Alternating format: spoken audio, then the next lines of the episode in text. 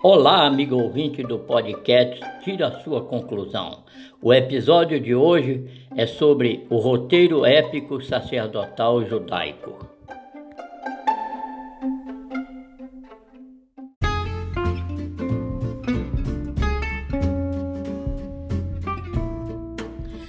Dando início ao nosso enredo histórico épico, começamos com o fato acontecido no ano de 1952, que na época foram se desenrolando as ações arqueológicas naquele cenário árido e escaldante do deserto da Judéia, ao desfazer de um grande nevoeiro de terras que empoeirava o ar, foi afinal pairando sobre o solo já remexido por um grupo de dedicados arqueólogos que ali realizavam as suas escavações nos sítios de Qumran, estando bem próximo das ruínas expostas da antiga comunidade dos essênios, que muito provavelmente teria sido os habitantes moradores antigos daquela ensolarada região da encosta escarpada a oeste do Mar Morto. Das cavernas que foram sendo descobertas, começaram a ser retirados os vasos de argilas contendo dentro uma grande quantidade de recortes antigos de documentos pergaminhos que neles estavam guardados. Foi quando subitamente surgiu do interior daquela caverna um arqueólogo trazendo consigo dois rolos de metal nas mãos, com os braços erguidos para o céu, como se estivesse portando um troféu por ele conquistado. Logo fez surgir um alvoroço de incontido entusiasmo pela descoberta de tão especial achado arqueológico, ser um documento de metal estando enrolado, tratar-se de duas folhas finas de cobre, o que obviamente não pôde ser desenrolado naquele local do sítio devido ao seu estado de avançado desintegração do corpo material, pelo que correria um risco de acontecer de algumas perdas do material que nas suas partes importantes das escritas cuneiformes em seu teor do metal, que estava bastante acometido de uma avançada corrosão natural pela ação do tempo passado de vários séculos, foi que ali ficou escondido exposto entre as fendas daquela rocha. As medidas urgentes foram logo tomadas e o que imediatamente decidiram sobre o frágil documento de metal teve que ser enviado para sua análise técnica de uma possível abertura mais segura a ser feito cuidadosamente em um laboratório com a especial tecnologia de cortes mecânicos de precisão, foi que assim procedendo obteriam a melhor solução para o caso do mapa metálico, estando em seu avançado estado de corrosão, principalmente nas suas dobras e nas bordas laterais do metal. Tendo chegado ao laboratório especializado, logo ficou constatado pelos analistas, arqueólogos, cientistas a autenticidade do documento metálico e o que ficou assim reconhecido desde então o seu valor histórico de grande antiguidade da sua escrita cuneiforme ser feita no hebraico arcaico.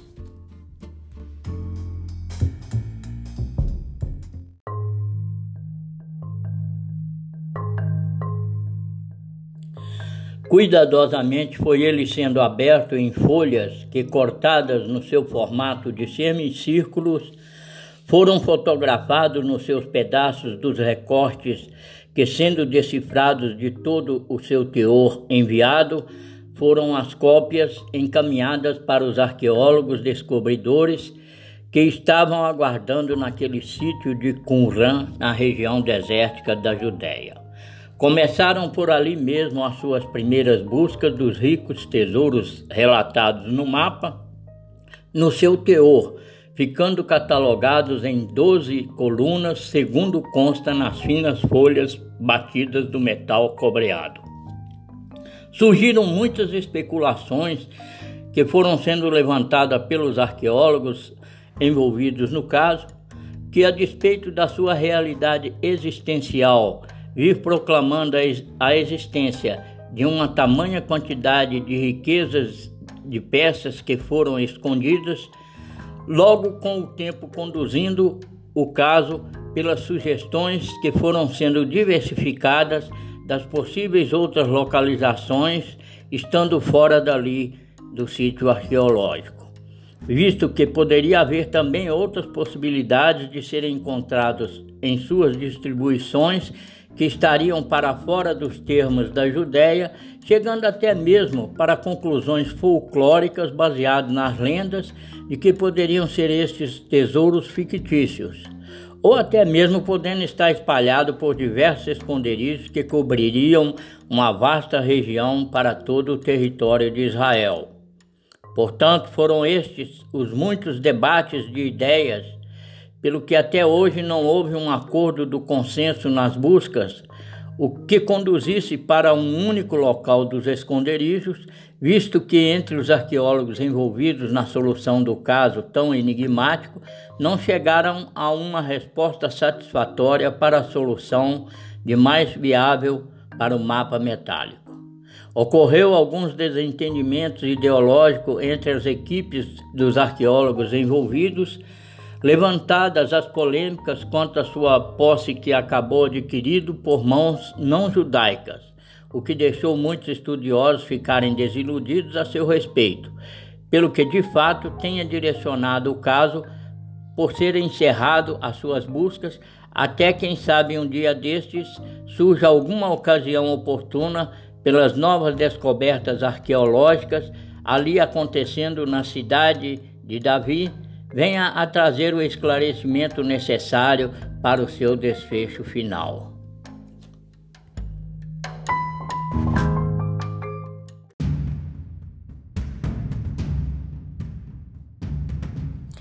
Entra em cena o mineiro caipira, escritor deste épico, com o seu desejo idealizador por querer fazer uma montagem cinematográfica que, na sua imaginação ideológica, através dos textos traduzidos com a sua nova roupagem, na interpretação das doze colunas editadas a partir do original traduzido do mapa metálico, veio gerando como uma fotocópia autêntica das cenas que são projetadas através do mapa de cobre, assim idealizando as cenas do grande projeto que foi executado pelos sacerdotes judeus num roteiro a seguir dos passos, como se estivesse sendo acompanhado pelo próprio caipira, estando ao lado de todos os acontecimentos históricos, podendo desta maneira reconstruir os cenários que, desde o seu descortinar da descoberta em Qumran e os fatos que teria a sua história de vida útil partido da antiga cidade de Davi. O caipira, na sua maneira própria de escrever, pelo traduzir das possíveis ações que foram realizadas pelos sacerdotes do primeiro templo de Salomão, pelo que teria abrangido um grande período do tempo ocorrido para tais esconderijos se realizarem, desde a época da sua escrita no hebraico arcaico, que naquela época prevalecia como a língua falada pelo povo de Israel, o que vem demonstrando de mais interessante os mistérios indecifráveis nas inscrições que existem no mapa metálico, o que teria acontecido, o mais provavelmente, pela sua escrita no período histórico que antecedeu ao ano de 588 a.C., quando finalmente foram os judeus transportados para o exílio da Babilônia. Portanto, Teria sido muito antes deste evento catastrófico, quando as realizações aconteceram para que a sua escrita fosse feita em folhas do finíssimo cobre, podendo ser capaz de resistir ao longo período do exílio babilônico de 70 anos, até da sua volta dos cativos descendentes filhos dos sacerdotes,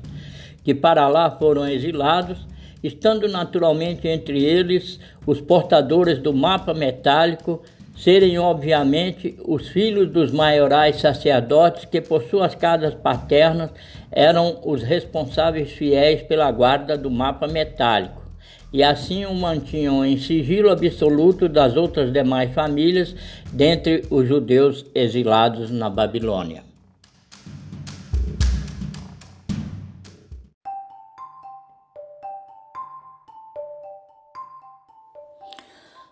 Ficou o documento metálico desta maneira preservado em boas mãos da família sacerdotal responsável pela sua guarda, contendo todas as suas anotações das ocultações dos tesouros do primeiro templo de Salomão, sendo mantido intactos na sua terra natal, só aguardando o tempo da volta profética para os devidos resgates dos fiéis depositários proprietários o que por direito da sua posse levou um período do tempo de uma geração dos exilados até chegar os acontecimentos finais da sua volta com a reconstrução da cidade de Davi, iniciando a partir daí um outro desfecho até o final de toda a sua saga. Com os fatos, transformamos em cenas cinematográficas para sua história ser montada e acabando no encerrar dos seus dias com o triste desfecho da sua carreira de vida ativa, foi quando assim teria acontecido já no ano 70 da era cristã, com a invasão dos exércitos romanos, produzindo uma outra ação destruidora, fora profetizado para o último domínio imperial sobre a cidade de Davi. Teriam algumas pessoas entre os muitos fugitivos da cidade de Jerusalém, como também das famílias sacerdotais saindo em busca de refúgios para fora da cidade, o que teria acontecido um pouco antes da tomada final de assalto da cidade pelo exército romano sob o comando de Tito, no que assim veio agindo violentamente e desencadeando as destruições por onde passava, ao ter chegado finalmente às portas da cidade de Jerusalém, a destruiu por completo, bem como ao templo que mais tarde fora reconstruído por Herodes Magno.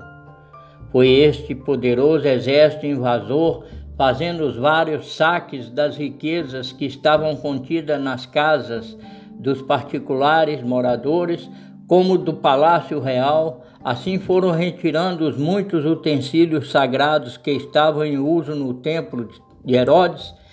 porém ficaram sem alcançar as muitas ocultações dos tesouros, conforme estão descritos no mapa metálico do primeiro templo de Salomão, pelo que seguramente estavam guardados nas suas distribuições matemáticas de seus locais dos esconderijos, o que desde a sua origem inicial da escrita arcaica ali por muitos permanece intactos. Os soldados invasores saindo em perseguição e não havendo alcançado os sacerdotes portadores do mapa metálico, pelo que é um fator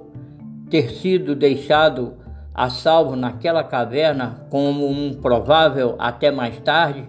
ficou ali escondido sem muita preocupação da sua proteção, da ação do tempo, o que foi deixado desnudado este precioso documento como que esquecido no fundo daquela caverna biblioteca de Qumran.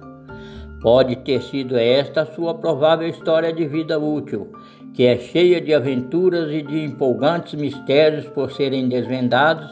o que assim nos levou a focar sobre o seu principal enigma que perdura até hoje. Em que local estão centrados todos estes esconderijos? O caipira, firmado nesse propósito por então querer reproduzir as cenas cinematográficas e tendo por embasamento as leituras bíblicas bem como as pesquisas feitas sobre as matérias editadas e divulgadas nos livros oficiais, que são os textos de Qur'an, edição fiel e completa dos documentos do Mar Morto, as intrigas em torno dos manuscritos do Mar Morto. Para compreender os manuscritos do Mar Morto, quem escreveu os manuscritos do Mar Morto? São, foram estas edições de livros oficiais que trouxeram para o nosso conhecimento de um simples caipira sem muita formação escolar o quanto interessados estávamos sobre a existência desse documento metálico que é de especial valor histórico e que emite uma profecia sobre o sacerdócio do povo judeu, como também por ter lido outros artigos editados dando opiniões de pessoas particulares que vêm apresentando as suas ideologias de argumentação sobre este documento tratar-se de um achado arqueológico que pertence a uma lenda que fora criada. Verdade é que, com o passar dos anos, silenciou-se de vez o que oficialmente vinham trazendo sobre este assunto do mapa metálico, que, mesmo sendo verídico no seu conteúdo, e em se tratando como de um importante achado arqueológico, continua o fato enigmático a ser visto por todos os sentidos. Vislumbrou o cinegrafista caipira o poder acender uma luz no fim do túnel do tempo para facilitar aos desvendamentos deste misterioso documento metálico e assim levar a uma nova contextualização de sua escrita para uma possível solução do assunto, tendo por base histórica os registros bíblicos que, nas suas épocas, que são tão distanciadas por eventos históricos, os quais teriam sido os prováveis caminhos percorridos dentro destes acontecimentos a que eles estariam relacionados, conforme aos fortes indícios que devam ser averiguados sobre o seu passado com as interpretações acontecidas e marcadas com as letras gregas sobre, sobrepostas nas colunas iniciais do seu, para o seu destaque, o que pode comprovar as retiradas de vários lotes de, das peças desses esconderijos que ficaram assim identificados por estas letras gregas, o que muito provavelmente encontraremos a resposta nos tempos mais recentes da nossa era cristã.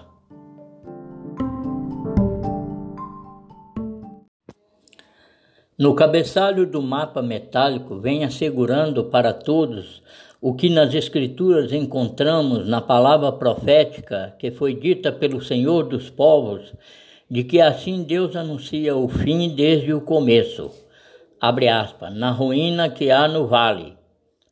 esta profecia vem nitidamente confirmando que no mapa metálico, pela sua escrita proverbial, tem anunciado com antecedência sobre a destruição que aconteceu realmente na cidade de Davi, a grande ruína conforme Deus havia falado por boca do profeta Isaías. No final do corpo da sua escrita no hebraico arcaico, foi deixado também na última coluna dos ricos pertences ocultados, o que anuncia sobre a existência de uma cópia mais completa com as suas explicações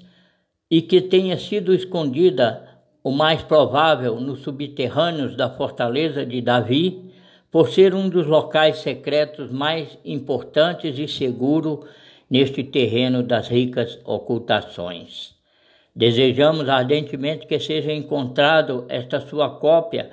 como está referido no mapa metálico, assim que seja esclarecido toda a sua verdade existencial destes tesouros. Sinceramente, foi neste espírito de um aventureiro com o seu imaginário arqueológico que veio desenrolando todo o seu projeto com esta roupagem de escrita cinematográfica pelo caipira ser um visionário sonhador das verdades que precisam ser reveladas.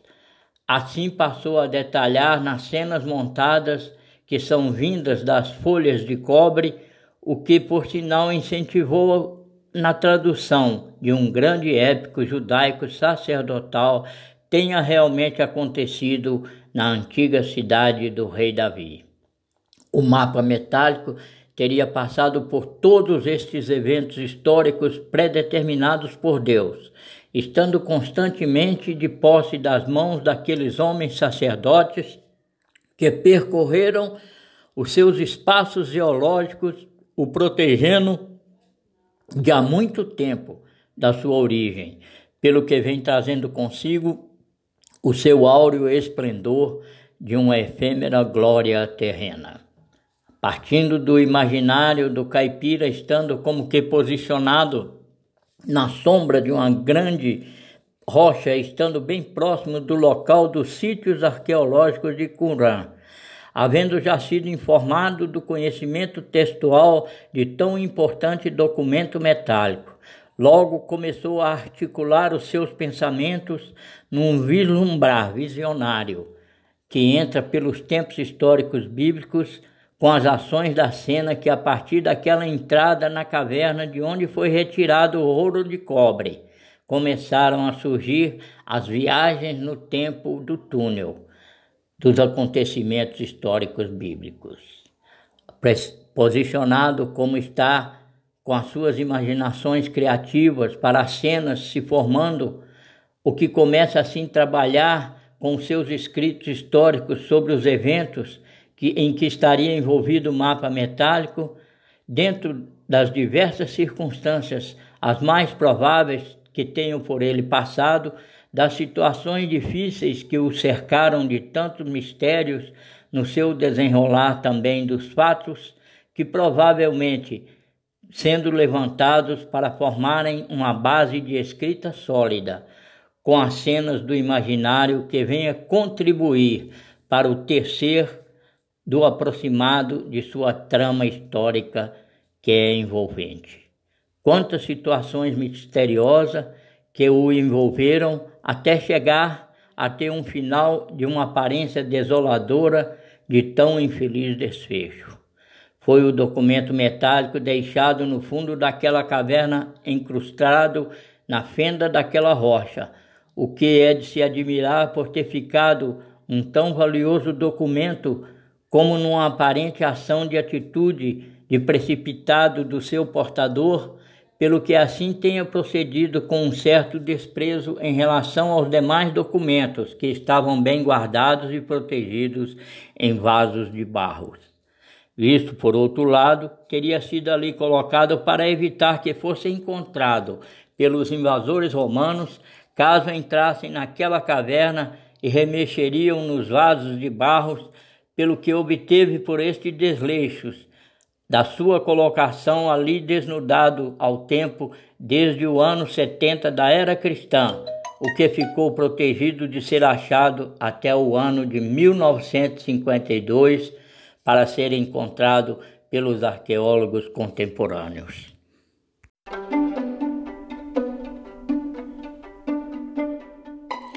Talvez tenha pensado o seu portador misterioso que um dia destes voltaria a tê-lo novamente em suas mãos para então prosseguir nas retiradas dos ricos tesouros,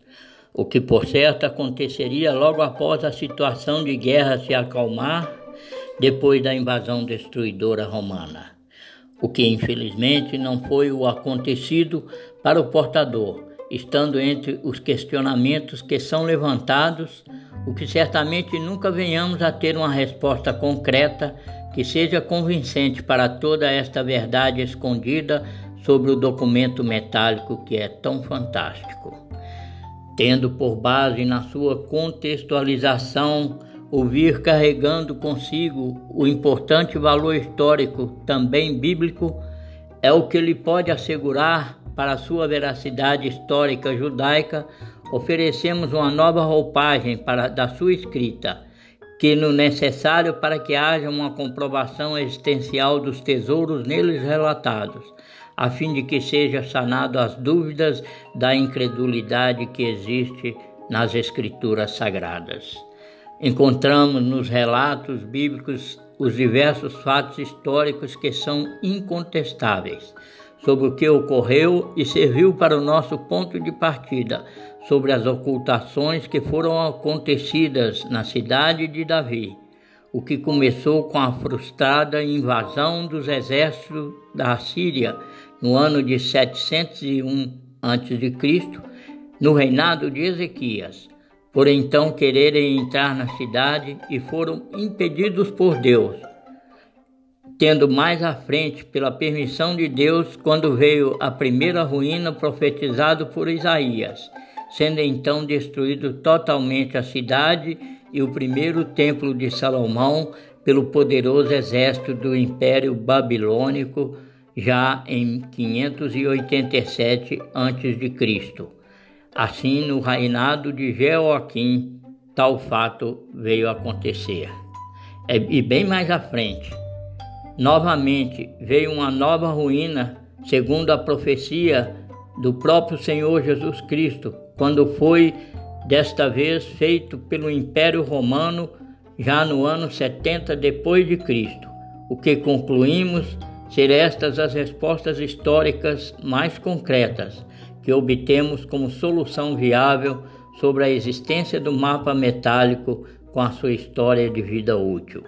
O caipira, tendo em mãos este conhecimento histórico bíblico, que nas suas épocas dos acontecimentos Assim partiu para cima do mapa metálico, no sentido de apresentar a público interessado a sua versão dos fatos, como sendo um informativo literário que veio assim encapado os seus textos pelas colunas em cenas épicas cinematográficas. Foi partindo destes cenários bíblicos aonde ele pode perfeitamente ser inserido no seu passado das diversas etapas pelas batalhas que foram enfrentadas pelo povo judeu, o que veio seguindo de um roteiro que é levantado com a sua inclusão ao ter tomado forma a partir dos dias posteriores, quando aconteceu o cerco assírico, assírio no ano de 701 a.C. O poderoso exército inimigo assírio havia já algum tempo deportado aos muitos moradores do reino de Israel e agora finalmente chegara ao seu objetivo final, que era sitiar a cidade de Davi e destruí-la por completo. O que Deus não permitiu que acontecesse, sendo frustrado esta invasão assíria contra a cidade e o primeiro templo de Salomão, o que foi um fato ocorrido muito antes da invasão babilônica quando aconteceria realmente o que profeticamente anunciava o mapa metálico, ou anuncia o mapa metálico sobre a ruína no vale com a destruição total da cidade e do templo de Salomão, que foram muitos destes levados para o longo cativeiro da Babilônia de 70 anos. Portanto, tenha sido projetado todas as ocultações a partir do mais provável ano de 701 a.C., tem assim ocorrido o início dos trabalhos dos sacerdotes, muito antes da destruição que viria pela Babilônia, e que séculos a seguir veio também o trágico final do povo judeu serem espalhados definitivamente pelas nações do mundo é o que assim prossegue para a segunda base contextual do acontecimento, culminando com o cerco e a destruição da cidade de Davi, finalmente pelos exércitos romanos, estando sob as ordens do imperador Vespasiano.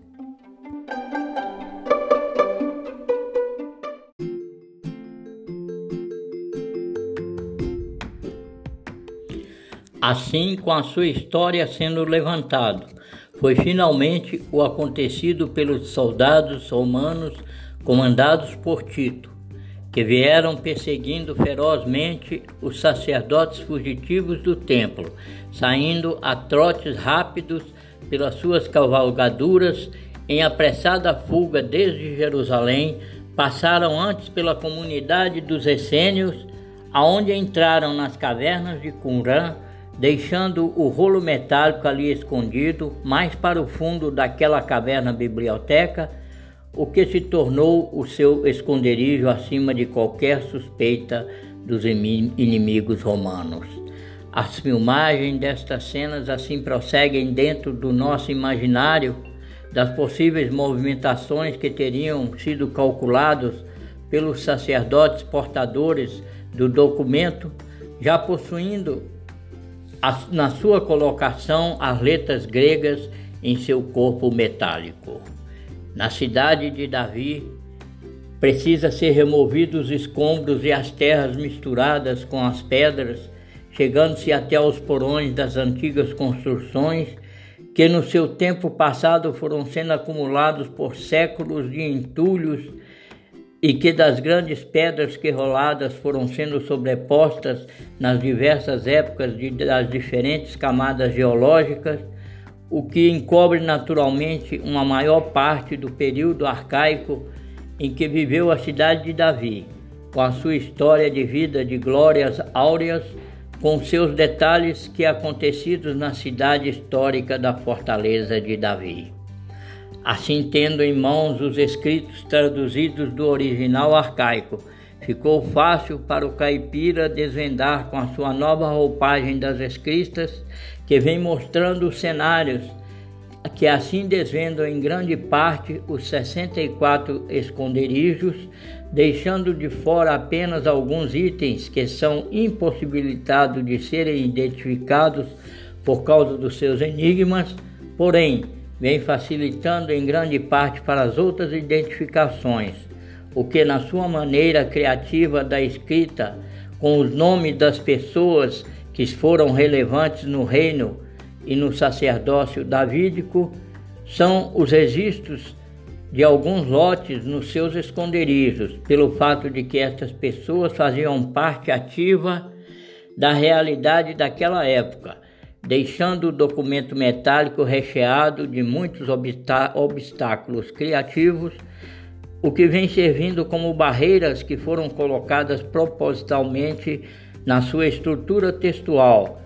assim ficando elaborado como de um misterioso jogo que é desafiador quebra-cabeça para ser montado corretamente. A marca das sombras que foram projetadas nos degraus do relógio do sol construído pelo rei Acás, o pai de Ezequias. Fez parte também do tempo ocorrido neste espaço geológico do terreno da cidade de Davi, pelo que veio sendo ocupado mais tarde com as diversas construções que foram sobrepostas pelos novos moradores durante os séculos seguidos aonde hoje estão residindo sobre muitos destes importantes locais que estão retratados desde o período da confecção do mapa metálico. Certamente que será necessário firmar acordos intermediados pelos arqueólogos do governo com os proprietários moradores daquele topônimo,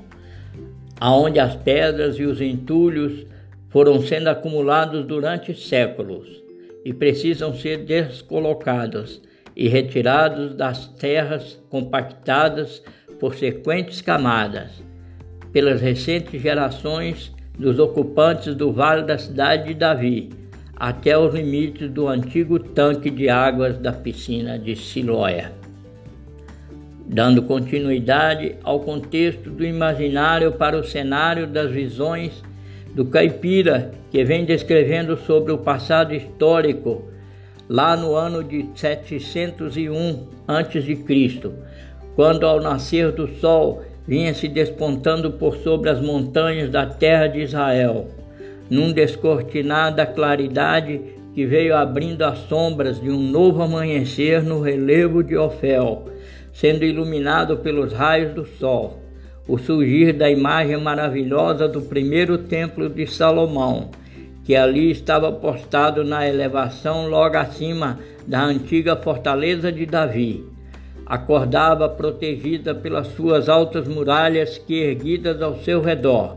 estando eles nos dias do reinado de Ezequias, o filho sucessor de Acás, que fora antecessor do reino de Judá.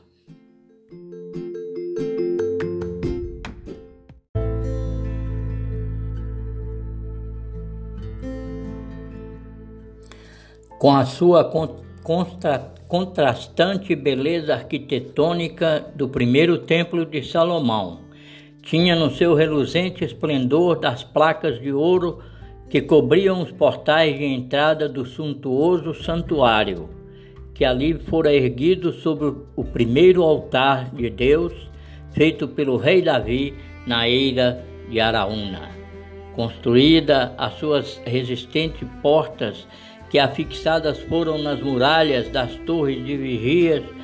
tiveram fechadas na cidade de Davi, naquele dia do cerco que formava as angústias dos seus moradores que se encontravam amedrontados, estando diante do grande e poderoso exército do rei da Síria,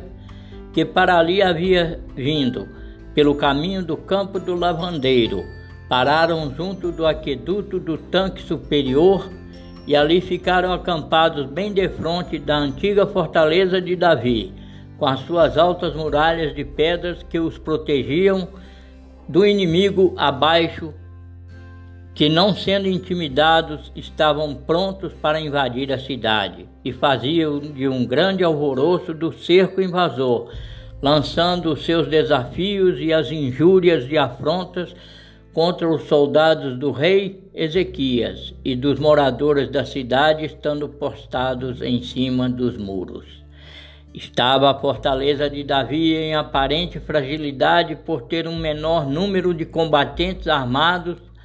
estando de frente ao contingente numeroso dos inimigos que, com as suas poderosas armas de guerra, ali espreitavam sedentos de ódio pelo derramamento do sangue de inocentes. Certamente era o que fariam com brutal carnificínia, seguido das pilhagens de guerra. Foi naquela noite fatídica para o exército assírio, como assim o guardião inimigo estava posicionado logo abaixo das muralhas e aguardava o amanhecer para a invasão,